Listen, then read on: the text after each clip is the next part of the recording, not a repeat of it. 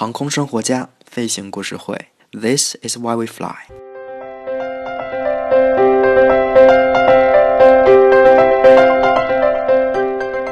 大家好，我是 Nick。飞行故事会是二零二零年航空生活家推出的故事分享播客栏目，希望大家会喜欢。今天由我来跟大家分享一个故事。每一个人都有一个飞行梦，我也不例外。虽然我还不是一个飞行员，但是我乘坐过许多通航的小飞机，还有直升机。我有幻想着什么时候自己能够开着自己的小飞机，自由的飞翔在蓝蓝的天空。梦想还是要有的嘛，万一哪一天实现了呢？但今天跟大家分享的故事，仍然是作为一名乘客的一次跌宕起伏、惊心动魄的飞行经历。故事的开端平淡无奇。跟往常一样，我来到机场办理值机，然后行李托运。四点左右，我搭乘的航班就准点起飞了，从北京前往旧金山。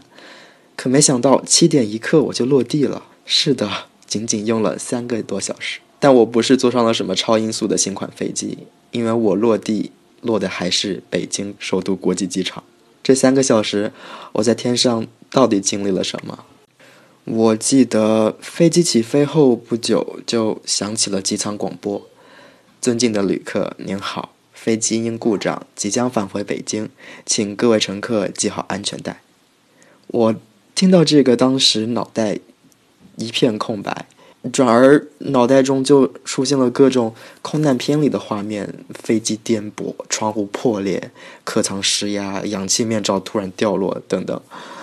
当然，我感觉脑海里闪现这些恐怖画面的不仅仅只有我一个人，因为我看到大家也都开始不安起来。空乘人员随即就过来跟大家说：“不用惊慌，不用惊慌，只是普通的飞机故障，按照标准程序，机组决定返航。”然后我旁边的小姑娘还问：“姐姐，我是去旧金山转机的，后续航班赶不上了怎么办？”还有的来北京旅游的外国人也问。When will the flight take off again? Will it be cancelled? 空乘姐姐是一位华裔，她慢条斯理地解答着大家的疑问。她跟那个小姑娘说：“不用担心，落地之后我们会有专门的工作人员免费协助大家改签。当然还不确定飞机什么时候能够起飞，因为飞机落地之后会进行检修，航班也可能被取消。但大家不用担心，因为今晚的食宿地面人员已经在安排了。”大家渐渐不那么焦躁了，我也静下心来等待降落。可此时，透过窗户，我看到靠近翼尖处有浓浓的白烟，突然不断的涌出。难道那个小管子就是传说中的放油管吗？然后现在正在空中放油？我兴奋极了，因为之前在书本上看到过 “fuel jettison” 这个术语。空中放油，然后配有相应的图片。我从来没有想到过自己可以亲眼看到这个画面。大家也纷纷拿出手机拍下这难得的画面。燃油可贵了，这相当于是空中撒钱。空乘姐姐跟我们解释到，飞机起飞的时候会携带满足全程飞行的油量以及一定的备用油量。当飞机抵达目的地时，飞机携带的燃油基本就消耗的差不多了，其本身的重量也会因此大大降低。但我们才刚刚起飞不久，而且我们是跨洋飞行，携带了大量的燃油没有消耗，超过了最大的着陆重量。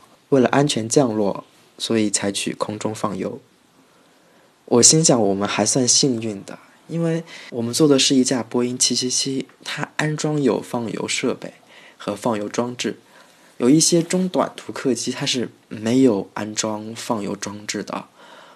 我记得二零一九年二月份的时候，有一架三三零从成都飞往迪拜的途中，突然遇到巴基斯坦空域关闭，被迫返航。这种情况也是非常非常少见的。但他们就被迫在空中盘旋了六个多小时，就是为了消耗油量，安全降落。不管怎样，这一切都是为了安全飞行里。安全高于一切。落地后取回行李，我从到塔口出来，一路上都有工作人员的指引。就像空乘姐姐在飞机上说的那样，地面食宿在我们下飞机的那一刻就已经全部安排好了，而且还是一家温泉酒店。最后航班还是取消了，换成了第二天一早的航班，但会有专门的大巴到酒店来接我们去机场。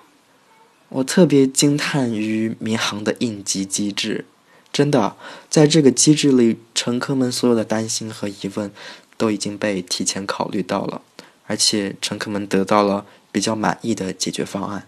没有人吵，没有人闹，一切都是为了平安起落。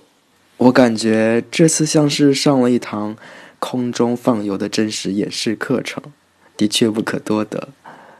人生路漫漫，我觉得可能有且就只有这一回了吧。Anyway，今天的故事就到这里了。航空生活家飞行故事会，This is why we fly。如果你有飞行故事，也欢迎联系我们。我是 Nick，下期见。